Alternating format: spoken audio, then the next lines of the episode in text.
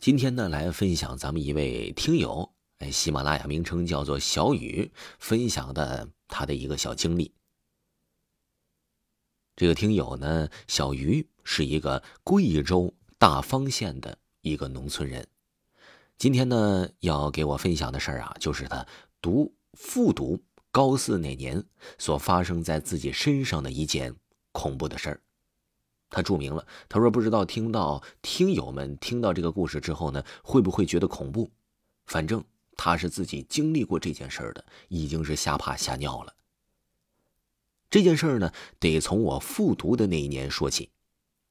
我们学校是大方县新办的一座公立学校，本来学校是不允许租房的。当时啊，也因为学校里频频出现闹鬼的事情，所以。”我就跟家里人商量，搬出去租房了。这闹鬼事儿啊，我也是之前听别人说的。房子就租在大方的一个叫做三岔口的一个地方，我自己一个人住。当时租房的学生不是很多，因为那里的房子都比较旧，所以大部分都是住校的。具体的时间呢，我也记得不太清楚了，大概时间就是距离高考还有三个月的时候。有一天，我在学校上完晚自习，就跟我租同一个地方的一个文科生，我俩就结伴回家了。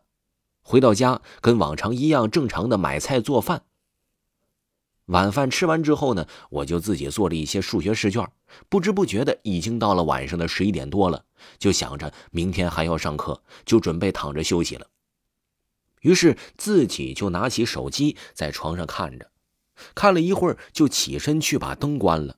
在被子里看，可关灯不到几分钟的时间，家里的东西就叮叮咣咣、叮叮咣咣的响了。我那时以为还是老鼠呢，因为当时啊，我自己租的地方是二楼，也只有二楼。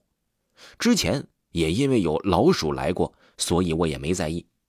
当时当声音停了，我就觉得我被子外面好像有什么东西爬上床。当时啊，不知道有没有呃听友有这种的错觉，就是你小时候，你自从你进入了你这个床，你就觉得你是受到保护的，你出了这个被子，或者说你出了这个床呢，就感觉自己担惊受怕，感觉没有安全感，而且呢，睡觉的时候呢，你这个人的脸总愿意冲着墙睡，反正主播也是基本上是这样啊。他当时啊，还以为是自己压力太大了，因为学习就没在意。可慢慢的，我就觉得有一个东西在慢慢的踩着我的被子，一步一步一步的向我睡着这头在靠近，非常的清楚。而且我脚的这头啊，明显有着东西压着我脚踩了过来。小时候我也经常听我奶奶跟我分享过鬼故事，觉得是不是碰到什么不干净的东西了？当时我就很害怕，连大气儿都不敢喘。当时我手机还亮着光，身体也是在不停的颤抖。那个东西离我睡的这一头是越来越近。我心想：“哎呀，今天估计是完了，怕遇到不干净的东西了。”可是我还是鼓起胆子，猛地踢了一下被子。不但没用，反而那个东西已经到了我睡觉的这一头了。我心想：“不管你是什么东西，就算今天你把我吓死，我也得看看你。”随后，我就猛地把被子一拉开，就看见一个人影突然从我的床上跳了下去，直接呀就从我门窗直接飞了出去。门窗呢就是门上的窗户，而我租的这一间呢，它只有一个门。每次忘记带钥匙，我都会从这里爬进来。一般人可能没这么快，记住，应该不是人。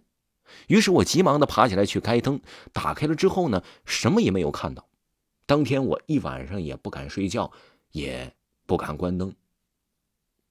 这一次之后啊，我回家呢也一直都不敢关灯，一直都开灯睡觉。直到现在，我想起这件事背后都凉飕飕的。但是说我的身体在这之后发生了什么症状啊，还真的是没有，因为当天确实很疲惫，可能还没有危及到我吧。当时拉开被子的时候。那个东西走的声音很清晰，就像是有人爬窗户、爬跑的一下。虽然当时那一刻我没有开灯，不过耳朵还是很好。我自己呢，睡眠也是很轻，有一点动静我就会被吵醒，除非我是非常疲惫才会睡得非常的死，非常的香。而且当天晚上我正准备睡觉的时候，那东西就来了。不知道各位听友觉得这个黑影是人呢，还是一些什么物品、什么东西呢？欢迎评论区，咱们来讨论一下吧。听众朋友，咱们本集就给您分享完毕了。如果喜欢听维华的本部专辑，嗯，维华的鬼故事第二季《灵异鬼事》还有六天即将结束限免，没抓紧听的朋友赶紧去听啊！《灵异鬼事》非常好听，非常的刺激，喜欢朋友不要忘记订阅哦。咱们下期再见。